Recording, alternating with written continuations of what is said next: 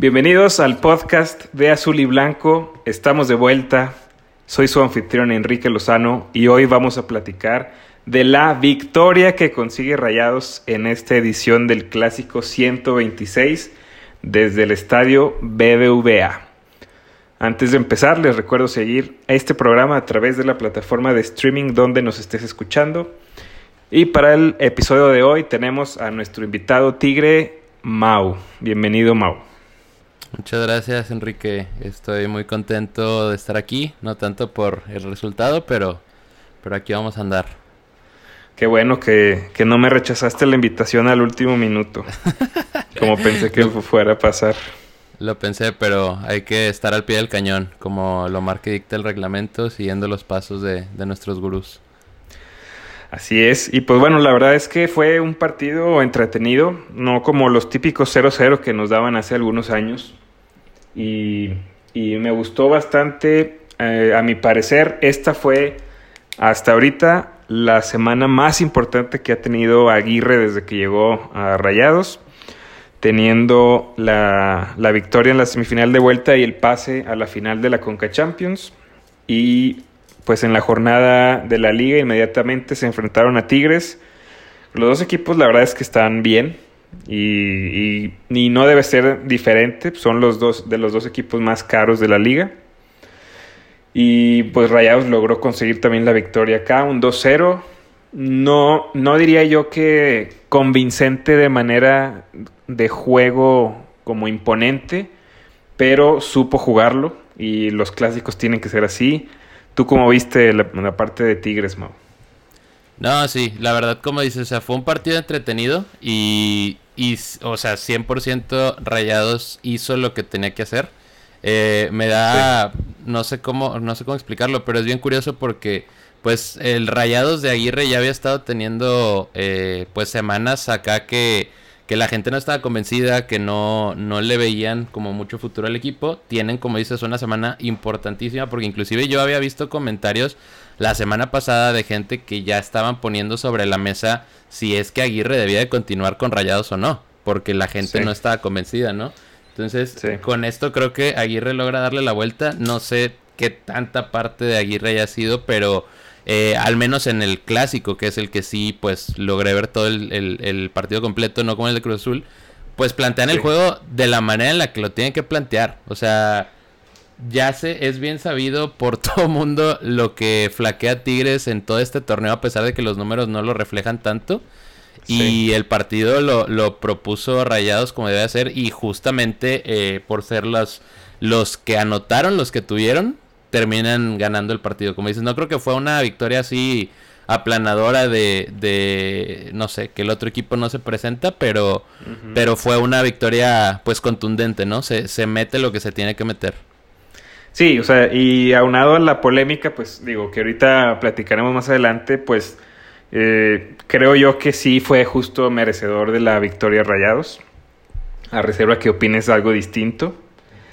Eh, y sí, o sea, lo que comentas de Aguirre, y, creo que es la tónica de este podcast también, cuando pierde ni es el peor equipo y cuando gana tampoco es el mejor. O sea, hay que verlo, las cosas, o sea, ser conscientes de lo que, de lo que tenemos como equipo y de cómo funciona también Aguirre. Yo, yo planteé hace un par de episodios eh, donde, que, que Aguirre es un buen técnico, eso nadie lo puede negar. Pero llegué a cuestionar, ¿es el técnico ideal para Rayados con esta plantilla, la plantilla más cara? Siendo que Aguirre nunca había tenido un equipo donde tuviera que destrozar la liga. O sea, siempre tenía con aquellos presupuestos, tanto de jugador como de equipo, un poquito más bajos. O, bueno, con el Atlético de Madrid, por ejemplo, o aquellos que de media tabla para abajo. Uh -huh. y, y sí, entonces no sé si logre darle la vuelta, como, o sea, como te digo, no quiero echar como así las, o sea, ya todas las flores a Aguirre después de estos dos partidos, que sí lo hizo estupendamente bien, o sea, contra Cruz Azul la verdad no se guardó nada, no se fue a encerrar, cosa que muchos pensábamos que sucedería.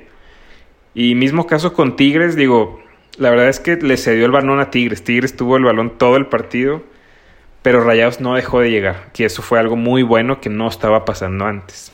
Y es que eso es, esa es la forma en la que hay que jugar la Tigres. O sea, al Tigres de Herrera, ¿no? Porque...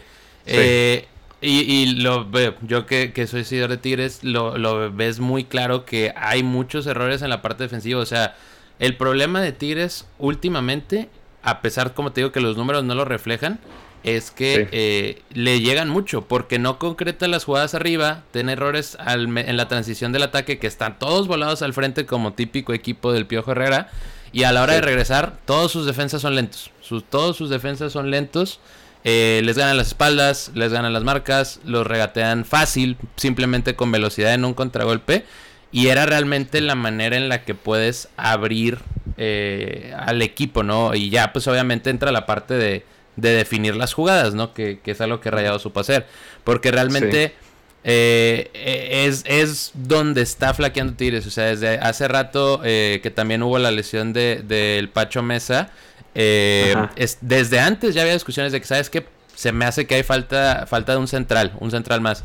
Se lesiona Mesa y toda la, la prensa de Tigres de, bueno, ahora sí va a venir un central, ¿no? Y a final de cuentas eh, sale Herrera a declarar, no, así estamos completos, no sé si sean temas ya de presupuestos o, lo que sea, pero es muy, muy identificable dónde es que le duele a Tigres. Es en la velocidad, es en el contragolpe y en esa, en, en, aprovechar el error a la, a la hora de estar atacando, ¿no? Porque igual, Tigres viene de 10 años estar jugando un esquema de fútbol bien defensivo.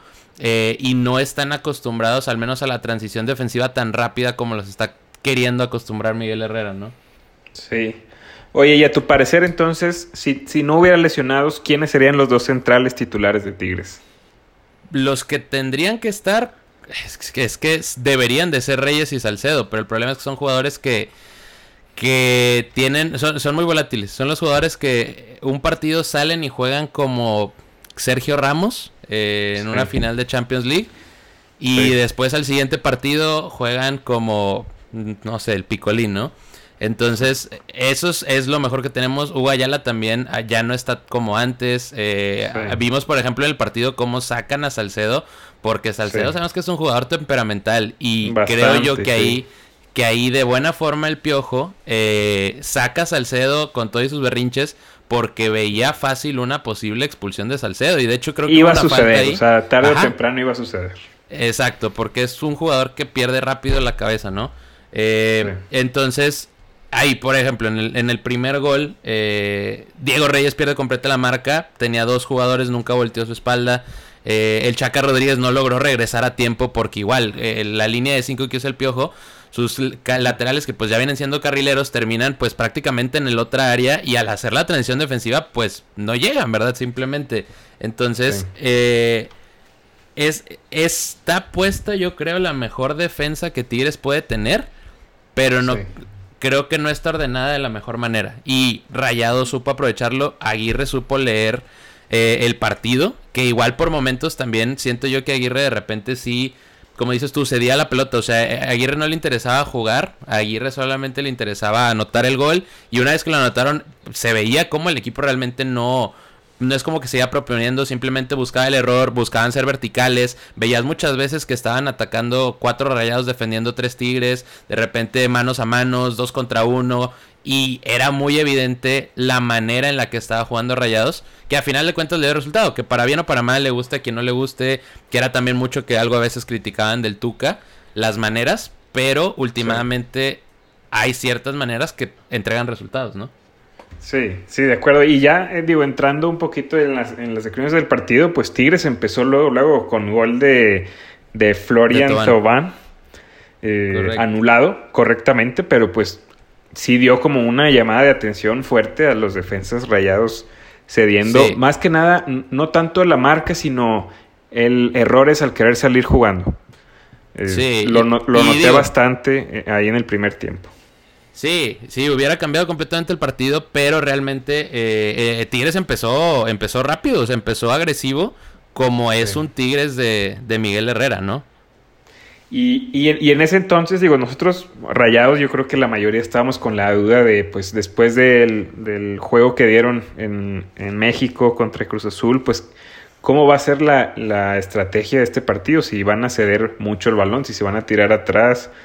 Eh, y y preocupaba yo creo que porque ya habíamos tenido partidos en donde se tiran atrás, pero tampoco generaban arriba. Y, y, preocupó eso un poquito, pero lo bueno es que cayó el gol, o sea, el minuto 13, gol de Ponchito. Una, una especie de contragolpe ahí, un pase largo por la banda hacia Maxi, que Maxi, la verdad, eh, alcanzó muy bien el balón y logró centrar de manera perfecta segundo poste Ponchito, que Ponchito pues, llegó nada más a, rematar. Em, o sea, muy buen gol. La verdad, Maxi nos ha, en lo personal, me ha callado la boca. O sea, yo era un reventador de Maxi cuando llegó. No, no cuando llegó, pero sí después de un año que no se veía ni por dónde. O sea, sí le echaba muchas ganas, pero no, no tenía esa lucidez que ahorita sí está teniendo, sinceramente. Y, Ponchito también creo un buen, un buen partido. Ya había comentado que, que, él no es tan rápido, que a veces intenta encarar y llevarse a un 2, 3, pero no, no le da su velocidad. Pero sí le da su técnica, o sea, sí es, es muy capaz de retener el balón, tiene visión como para repartir el balón ahí en medio campo. Entonces, bueno, contento por ese gol. Y, y como que no, no se dieron tampoco. O sea, Rayados estuvo, siguió intentando. Por ahí el minuto 17, un pase largo de Montes, de esos típicos. Me recordó a un gol del clásico, su primer gol en clásico de Funes. Eh, así, así de pase largo y que remata de primera de zurda. Pensé que le iba a hacer así, pero no, pues controló. Un gran control, por cierto. Y muy buena cobertura de Pizarro que vi que se estaba bajando mucho como tercer central. Sí. Em, y ya después de eso... dime, dime. La, tónica que está haciendo Miguel Herrera, que empezó con línea de 5, eh, con Pizarro ahí como un tercer central, de repente un contención clavado, pero más, más casi ya la central. Eh, y ya después transicionar. Y, y, es una posición que Pizarro conoce y más que como ya está más grande que antes en cuanto a edad, pues ya las piernas a veces no le alcanzan tanto como para jugar ahí como de, volante interior, ¿verdad? Sí, completamente de acuerdo. Y, y, Tigres también, o sea, siguió intentando, estuvo encima por ahí el minuto 22, una jugada donde Montes apenas se le atraviesa a Guiñac, que ya estaba ahí para rematar al primer poste. Eh, tiro de esquina también que pasa muy cerca de Tigres. Eh, Diez minutos después, una jugada parecida a la del gol, y donde Maxi centra y Charlie remata por arriba de cabeza. y así se fueron, o sea, ida y vuelta, eh, más Tigres con el balón, obviamente. Y, ya para los últimos minutos, un travesaño de Guiñac, un zapatazo tremendo de fuera del área. Que yo pensé que Andrada no lo había tocado, ¿eh? Y sí, o sea, sí, sí la tocó. Sí, sí la tocó. Y, fue ahí de. Yo, estaba en el estadio ahí con un amigo rayado y es donde me dice que es que esa es la diferencia de tener seguridad en la portería. ¿No? Que, que Rayados venía de, de pues, unos torneos con. Pues con un portero que no, no inspiraba confianza, que Tigres también ha tenido muchos porteros así hasta que pues llegó Nahuel. Y y sí, y Andrada se aventó muchas. O sea, Tigres, o sea, se cansó de centrar y al menos así de bote pronto, no, no sé si tengas el número exacto, pero mínimo unos cuatro o cinco eh, centros que Andrada sale a cortar. Que igual, ahí lo que me comentaba Meme Reyes que dice, Hugo no haría eso, Hugo se quedaría clavado, probablemente le rematan y pueda hacer que sea de peligro, no. Pero ese remate de Iñak pasa lo mismo, o sea, zapatazo, eh, como los que a veces se manda Iñak, y Andrada, alcanza a, desviar, ¿no? Que igual, eh, pues, paradón, o sea, paradón. Sí, o sea que a ver, o sea, e-, ese tiro de lejos, pues yo creo que Hugo sí pudo haber también desviado ese balón. O sea, no, no, no, tengo duda que sea. Ajá. Pero las salidas, eso sí es una enorme diferencia. O sea, como tú comentas, la verdad, Andrada, mm, yo creo que por ahí de repente puede llegar a locarse y salir de más. O salir a balones que están muy complicados de, salir. Pero al menos en el clásico salió bien, excepto una, que ahorita platicaremos de, esa. Pero el resto muy bien, o sea, sale a despejar, puñetazos, nunca intenta quedarse con el balón, como que eso incrementaría el riesgo ahí de, una falla, ¿no? Y sí, mucha diferencia en esas salidas de centros eh, cruzados y también en, atajadas así a, corta distancia. Pues el este Andrada es largo, es grande, entonces eso también es una ventaja que puede llegar. Ha tenido ya algunas atajadas muy buenas. Y de hecho fue el, o sea, empatado o compartido el mejor jugador del partido. El otro fue Maxi Mesa por su por todo el juego que dio y sus dos asistencias. Eh, pero los dos, la verdad, los jugadores del partido. Y, y pues de hecho, o sea, ya acabándose el primer tiempo, hubo un gol de Funes Mori que fue anulado. Donde Maxi recupera ahí eh, a Quiñones, que en mi parecer Quiñones a mí no me gusta nada, toma decisiones, se tarda mucho para a mi gusto. Es rápido, es hábil, pero las decisiones que toma, no sé, o sea, como que ya había ya había habido una jugada en donde quiso retener de más el balón y con mucho riesgo porque si la perdía Rayados era en contra en superioridad numérica.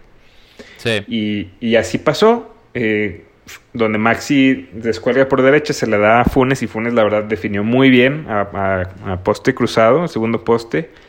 Pero sí, o sea, se anuló por falta y sí no hay duda, o sea, sí fue falta de, de Maxi. Pero pues ahí ya hablaba de, pues como que sigo presionando, si me das espacio te voy a clavar el segundo. Sí, sí, no, y 100%. Lo que es de Quiñones es, es, igual, es, es, otro que a veces es un genio con la bola y a veces es eh, por querer siempre tratar de hacer la genialidad, eh, se pierde como de la, de la opción lógica, ¿no? De la opción segura. Y sí, o sea, de hecho, eh, ese, ese gol me tocó también en, en la portería donde yo estaba. Y sí. o sea, del otro lado se alcanza a ver eh, la falta, pero luego, luego empieza la jugada, ya sabes, con la verticalidad de rayados. Creo que igual iban en superioridad numérica, si no recuerdo mal. Sí, eh, pues o sea, ya, al final iba dos contra uno. Exacto, y ya se pone el pase, mete el gol, ya sabes, el, estadio explota, que ahí hasta se está hablando más de, la aficionada que abrazó a Funes Mori en vez de, del anulado.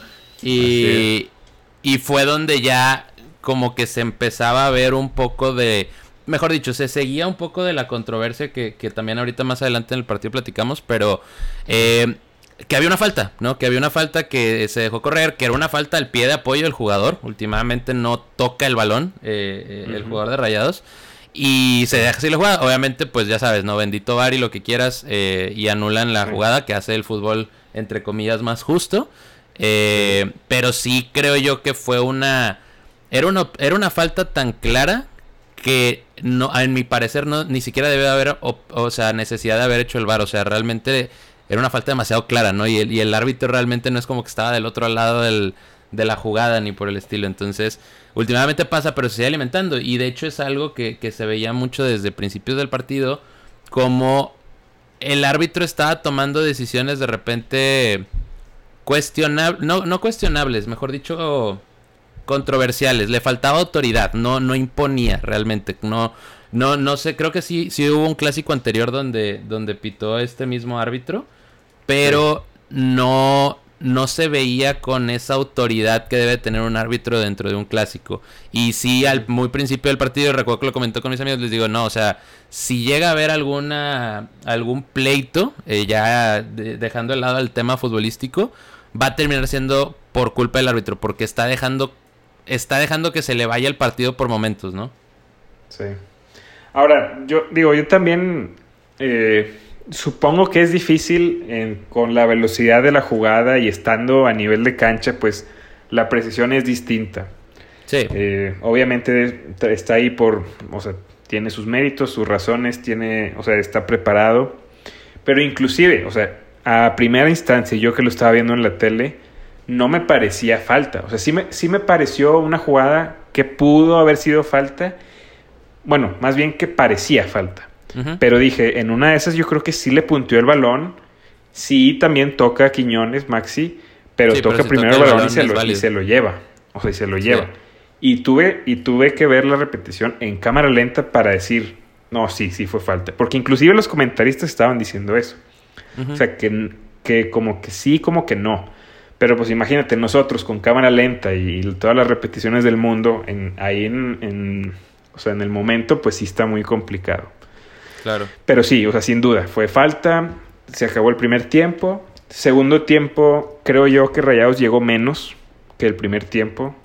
Ahí, sí, yo creo antes De que, antes de que pasemos al segundo tiempo, algo que, que, me gustaría destacar del lado de Tigres, que es algo que a torneos pasados no veíamos, que la neta es algo que sí le aplaudo mucho al Piojo, es el hecho de ajustar.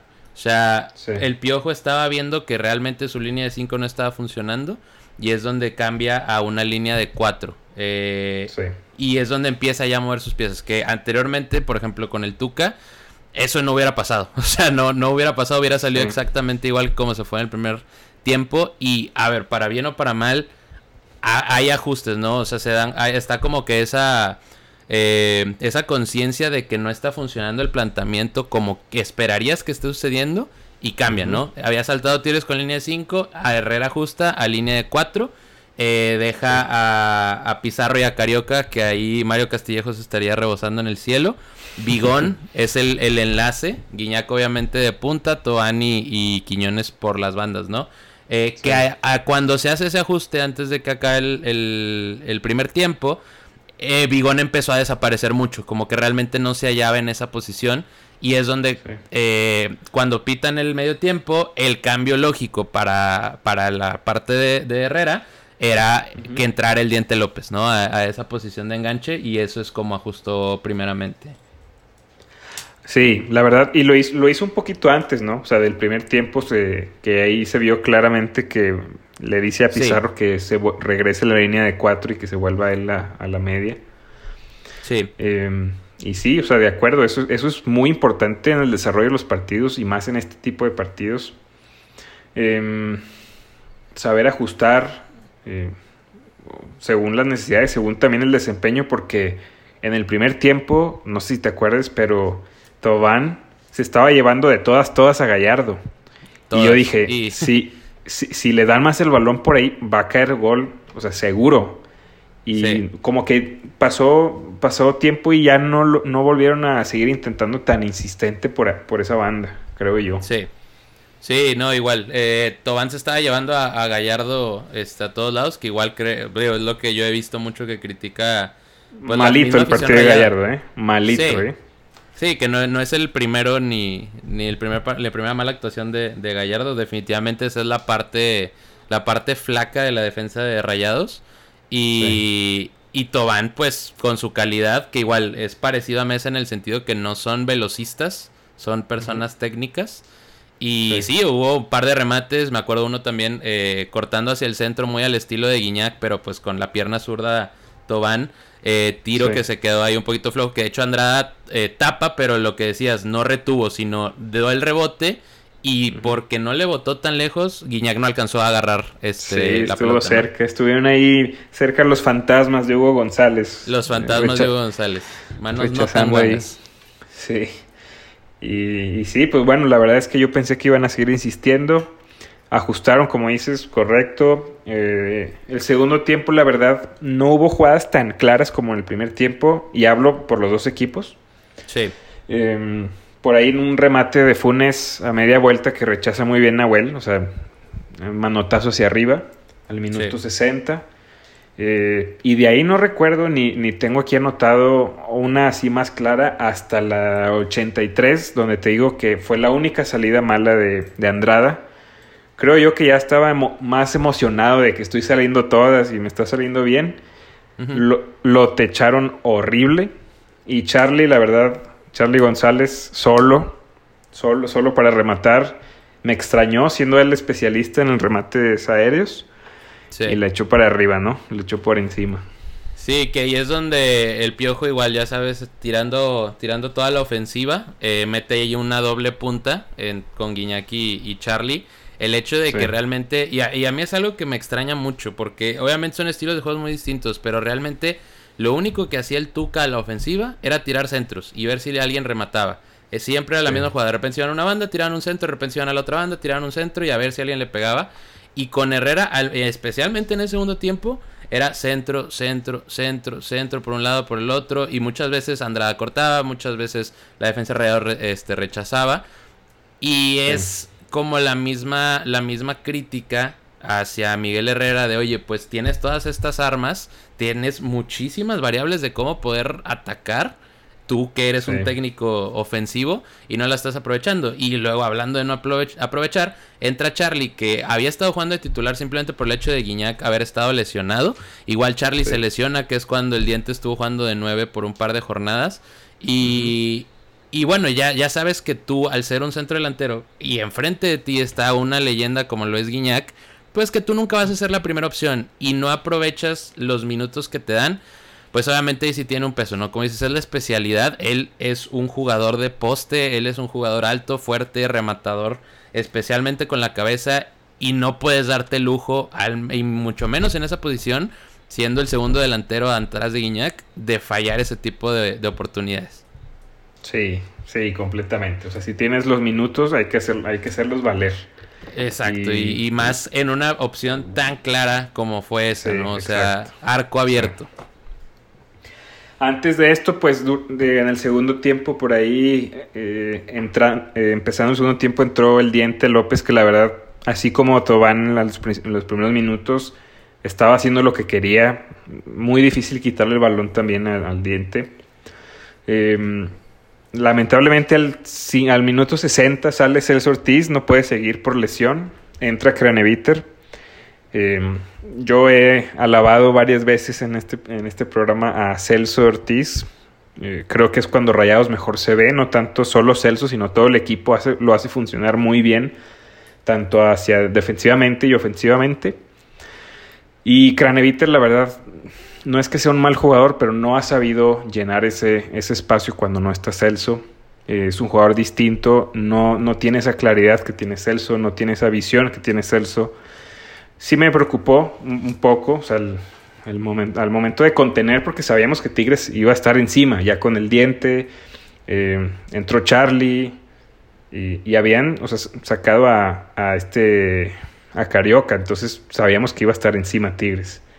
Sí, y hasta mismo Aguirre empezó también a ajustar defensivamente, si no recuerdo mal también empezó, metió, a Héctor Moreno también, ¿verdad? sí, pero ya faltando 10 minutos, o sea, ya faltando 10 minutos metió a Héctor Moreno sacando a Ponchito. Eh, hasta ese entonces habían sido cambios, y hasta eso lo aplaudo, posición por posición, Craneviter por Celso, salió Vergara también, que no fue su día tampoco. Y, entró Campbell. puede ser en parte por el hecho de que estaba, estuvo tocado, ¿no? Que no estaba a lo mejor, aunque lo pusieron a jugar y todo titular, que tal vez no estaba al 100%. Sí, de acuerdo. Pero igual los duelos que tuvo con, con el Chaca, no recuerdo alguno así de peligro, ¿no? Que haya, que haya ganado Dubán. Sí, no. No, no, no. No, no fue así. Salió al minuto, pues 70 prácticamente, 70 minutos de partido donde entró Campbell y sí, faltando 10 minutos al 80 sacó a Ponchito y, entró Héctor Moreno, ahora sí a cerrar filas y pues a defender todo lo que se puede. Sí. Em, y pues bueno, ya al 90 más 1, la jugada polémica donde el diente tiene el balón, estaba haciendo una de esas diagonales que, que estuvo haciendo durante todo el segundo tiempo, choca con el árbitro, se le, se le... Ahora, no sé si tú lo notaste, o no sé si la gente que nos escucha lo notó, pero algo que sí le puedo criticar al árbitro es que estorbaba jugadas, y porque no fue la primera. O sea, sí hubo varias, tanto como Tigres para Rayados, ofensiva y defensivamente, que estorbaba al jugador. Sí, no, no sabía posicionarse el árbitro realmente en la cancha. O sea, se agarraba una posición cerca de la jugada pero así veía el, desenvolvimiento de la jugada y no ajustaba su posición, simplemente se quedaba ahí, que es lo que terminamos viendo en, la parte del diente. O sea, es una jugada que empieza prácticamente por la banda derecha, empieza a recortar Diente López como lo hace normalmente hacia la izquierda, igual por ahí de tratar de driblar al defensa de Rayados para a lo mejor a un tiro, algún centro, algún paso, lo que sea. Y el árbitro realmente nunca ajustó su posición. Él se quedó en el centro del campo viendo la jugada de frente eh, en una de esas es donde el Diente López extiende el balón, se atraviesa prácticamente el, árbitro haciendo ahí una función como de, linebacker realmente. Eh, roba rayados el balón, contragolpe fulminante y, revienta el estadio, ¿no? Sí. Digo, pues queda ahí, ¿no? La polémica. Em, Hay gente que dice que, pues, o sea, debe ser balón a tierra, así como cuando el árbitro desvía el balón, o sea, y, y, afecta. Es, ahí creo yo, es ahí creo yo donde está ese, ese loophole del reglamento, porque sí, si te das al papel, lo que dice el librito es solamente si el balón golpea al árbitro. Es cuando va, el balón a tierra inmediatamente. Aquí el problema es que el árbitro tuvo una marca donde no toca el balón y no hay una regla para eso. Por eso el gol realmente es válido. O sea, que esté que obviamente no es algo que el árbitro fue a taclear al jugador, o sea, no fue, no fue una ayuda descarada a ese nivel, fue un error por las malas habilidades del árbitro y es donde termina afectando un resultado de un partido por el hecho de que el reglamento no está definida esa, esa, pues sí, ese, e, e, ese, momento, ¿no? Que igual, esa, esa regla se, se explicó mucho la del balón justo en el, último cambio de reglamento de la FIFA que fue hace como un año, eh, sí, justo cuando la pandemia, ¿no? Sí, que ajustaron varias reglas, incluyendo lo del saque de meta del portero y todo eso. Y realmente la regla lo único que explica es el balón, o sea, si el árbitro interviene tocando el balón, no habla respecto al árbitro interviniendo al jugador, lo cual pues es un área de oportunidad muy importante porque ya vimos que tuvo pues repercusiones en el marcador, ¿no? Si estuviera en tu poder, ¿lo cambiarías para que eso se marcara balón a tierra? Fíjate ese tipo de jugadas. Sí, sí, sí, sí, si estuviera en mi poder yo sí ajustaría la regla para que exista como una clara intervención del árbitro, o sea, no especificando si es con balón pero lo que también es un hecho es que eh, Tigres no perdió por esa jugada. O sea, esa jugada termina fulminando el partido, pero ya en las últimas instancias del partido. Que sí, todo puede pasar, conocemos el fútbol, pudo haber sucedido el empate en esa misma jugada del Diente López, ¿no? Algún trayazo como los que se arma y balón al ángulo y se acaba 1-1. Claro que pudo haber pasado, pero realmente no, no fue la jugada. Si, si todo el partido hubiera estado 0-0 y esa jugada ganaba rayados 100%. Sí, peor hubiera estado la polémica. Exacto, hubiera sido una victoria injusta completamente. Pero realmente el partido no lo perdió Tigres en esa jugada. Sí es molesto, obviamente, siempre. Sí, claro que calienta, claro que calienta. Claro, y, digo, realmente para cualquier lado hubiera sido lo mismo.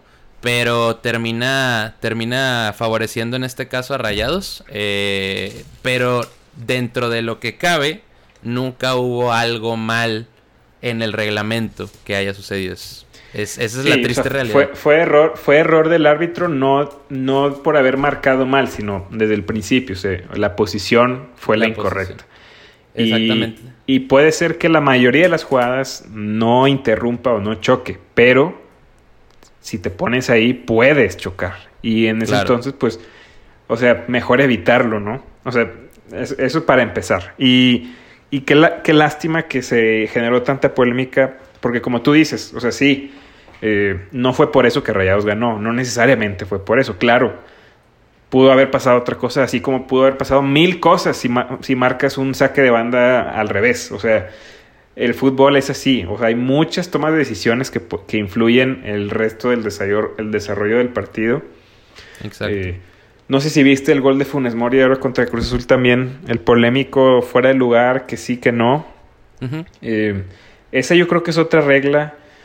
Digo, en general, digo, no voy a entrar tanto detalle de las reglas ahorita, pero pues la verdad es que sí fue una intervención medio apresurada eh, que provocó a un jugador en fuera de lugar. Entonces, sí Dentro del reglamento también hay esos espacios subjetivos con criterios de, oye, pues el, fue marcado, fue válido ese gol porque lo comentaron los árbitros que el defensa de Cruz Azul tenía tiempo y espacio como para hacer otra, otra decisión en su juego de balón.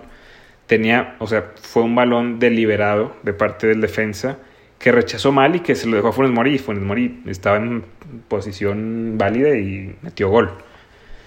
Entonces ahí es como dices, bueno, ¿qué significa tener tiempo y espacio? ¿Cuántos metros? ¿Cuánto tiempo? ¿Cuántos segundos? O sea, es, es, va más allá. O sea, ya es mucho detalle, creo yo.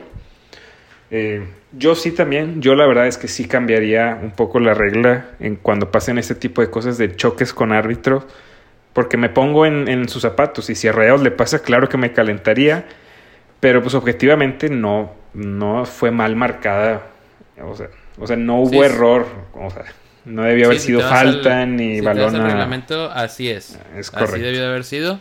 Y como dices, el, el, tema es que al final de cuentas los árbitros siguen teniendo mucha mucha influencia en el partido para bien o para mal. No, el fútbol nunca va a ser, por ejemplo, como el fútbol americano que se cuentan los centímetros, que se revisa cada centímetro. Eso no, porque corta la, fluidez que nos gusta del, fútbol soccer, ¿verdad? Entonces, y, aún así, o sea, y aún así en el americano hay polémica. exacto. O sea, con todo y, todas, todas las herramientas tecnológicas que se tienen, como quiera ser factor humano y como quiera son decisiones y y para unos van a, van a parecer un, este, negro y para otros va a ser blanco. O sea. Que en, que en este caso, eh, para esta regla específica, creo yo que cae en, en, lo contrario. Que es tan específica esta regla que en el reglamento no hubo nada mal. Pero en la práctica, el árbitro terminó afectando a un equipo. ¿No? Entonces, si la regla no estuviera tan específica y simplemente sea si el árbitro interviene en una jugada, ahí podemos hablar de que sí, el árbitro debe haber debió de haber marcado balón a tierra. Sí. Que ahora también, también leí por ahí algunas quejas de amigos tigres de por qué esa no se detiene y por qué la de cuando chocan cabezas los, los dos defensas rayados, ¿te acuerdas? Sí. ¿Por qué es así?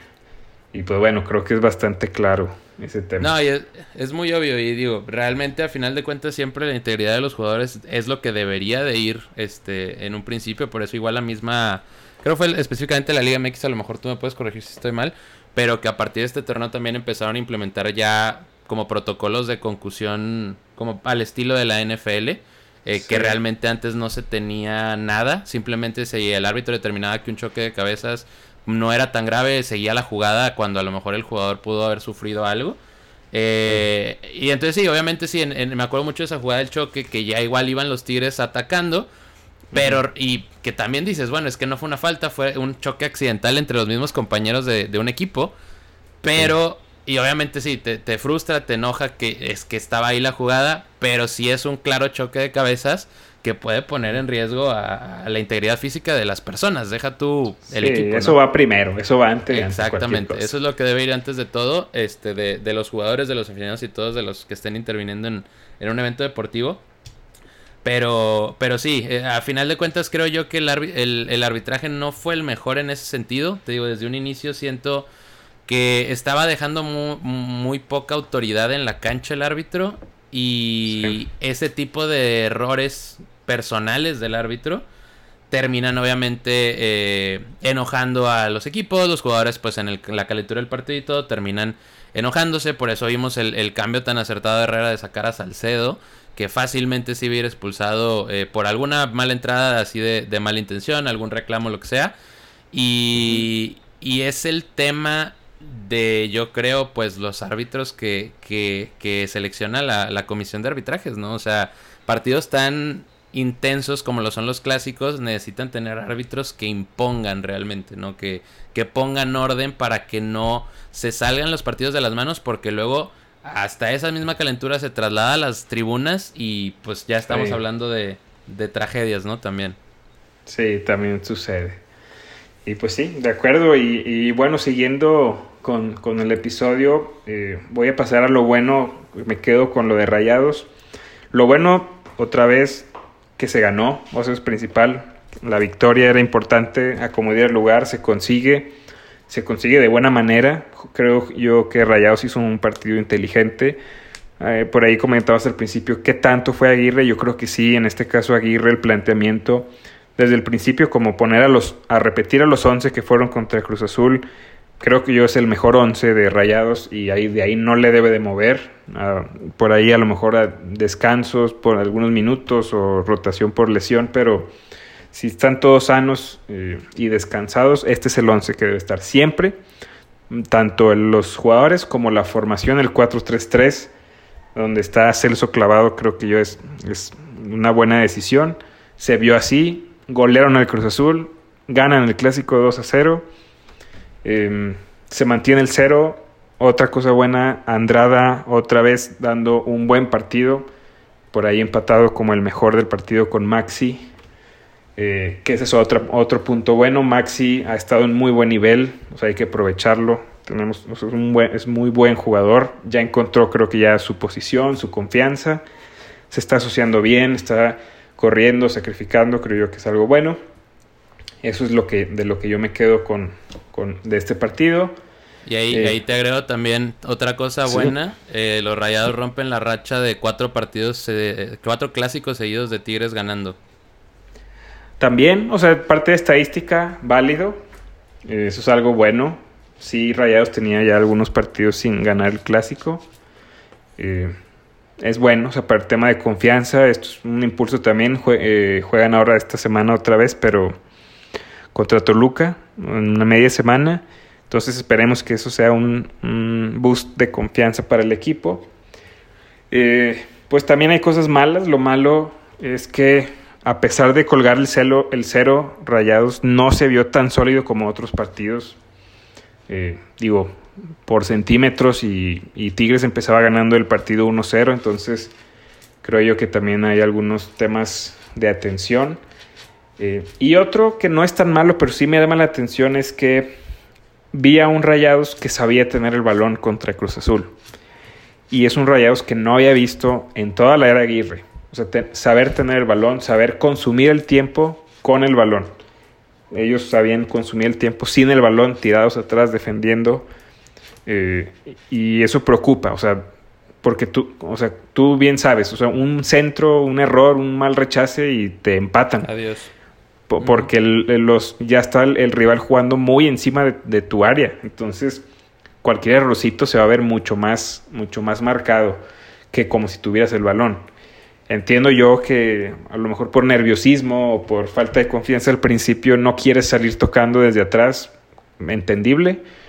Pero ya cuando estás ganando, cuando tienes el partido controlado, creo yo eh, que Rayados, o sea, no es que no pueda.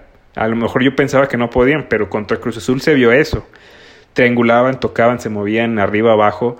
Y así se pasó todo el, el segundo tiempo contra Cruz Azul. Eh, y de eso no se vio prácticamente nada. Este partido contra Tigres. Les cedieron el balón completamente. Y bueno, afortunadamente no cayó el gol de Tigres. Que ahora tampoco le faltaba mucho a Tigres para que metiera gol. Pero bueno, o sea, se sacó el resultado, que es lo bueno. Eh, de los tiros a gol, pues también Rayados tuvo 16 tiros en total, 7 de ellos fueron a gol. Eso, la verdad, para tener tan poca posesión de balón, que tuvieron solo el 37%, creo yo que fue algo bueno. Habla también de la, de la verticalidad que puede tener el equipo cuando se lo propone. Eh, y sí, o sea, eso es lo que yo veo. Y antes de cerrar, no sé, Mau, si algo que veas tú de bueno y malo de Tigres. Eh, pues bueno, lo, bueno es que sí, sí se sigue implementando la, parte ofensiva que, quiere hacer Miguel. Siguen faltando cosas, hay, muchas distracciones defensivamente. Eh, ahí el tema que me preocupa a mí y podría entrar dentro de lo malo es la parte de que Herrera nunca ha sido un técnico que haya tenido o que se haya caracteri- caracterizado por tener eh, las mejores defens- defensivas este, en sus equipos. Entonces ah, Sí. ahí me, me cuesta ver cómo va a trabajar esa parte, parte defensiva. Me gusta que ajuste, me gusta ver fútbol diferente en Tigres después de, de 10 años. Y me gusta que, eh, pues bueno, a pesar de todo, Tigres sigue, sigue siendo el equipo con más clásicos ganados de Nuevo León. Que eso pasa a segundo plano, pero bueno, cada quien, cada quien lo ve como quiere, ¿no? Cada quien presume lo que tiene. Es correcto. Y sí, Rayados eh, sube a quinto lugar con esta victoria sobre, sobre Tigres. Em, digo, la verdad es que para el equipo sigue, se sigue cuestionando. Solo esta es apenas la tercera victoria en el torneo. Eh, es cierto, solo tienen una derrota, pero pues el resto es mucho empate. Para este equipo creo yo que, que debe estar un poquito más arriba. Pero bueno, ya se están encontrando, ya se está viendo la luz un poquito en cuanto a la alineación. Esperemos que se respete eso. Em, y, y de la liga, pues ya, ya no quedan invictos. Los últimos eran América, Santos y Rayados. Ya los tres perdieron.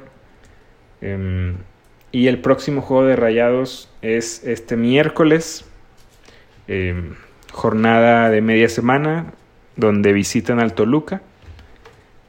Que el Toluca, pues Anda sí es de bien. preocupar, anda bien, está en segundo lugar solo por diferencia de goles, eh, con 20 puntos, al igual que el América. Entonces, creo yo que es un buen reto, uno más a la lista después del Cruz Azul y Tigres y veremos a ver con qué, si se logra recuperar también Celso. No he leído la verdad si, si va a poder estar o no, pero creo yo es una pieza importante. Y bueno, pues Mau, gracias por, por estar acá, por acompañarnos, darnos tu opinión de Tigres después de esta derrota, por presentarte y dar la cara. Esta vez no nos tocó apostar, pero bueno, ya tocará mucho- la siguiente. No, muchas gracias a ti por invitarme. Eh, la verdad es que ya, ya hacía falta también un clásico y, y yo también me hacía falta estar en un clásico que tuve la oportunidad de estar ahí en el estadio. Eh, es lo bonito de, de aquí en Nuevo León. Y pues nada, realmente probablemente nos vamos a ver en la liguilla. Entonces ahí va a ser el siguiente clásico. Contra el caonismo. Contra el caonismo. Muy bien, pues por ahí ya nada más para cerrar, quiero mandar saludos a unos que me escribieron que son los dos Maxi Livers, los creyentes de Maxi desde el principio, a Charlie y a Eugenio, eh, callando bocas al resto de los aficionados, muy bien, muy bien por ellos, qué bueno, me da gusto por Maxi. Y gracias a general a todos por escucharnos. Nos, le, nos escucharemos la, el jueves platicando del Rayados Toluca. Y eso es todo. Vamos, Rayados.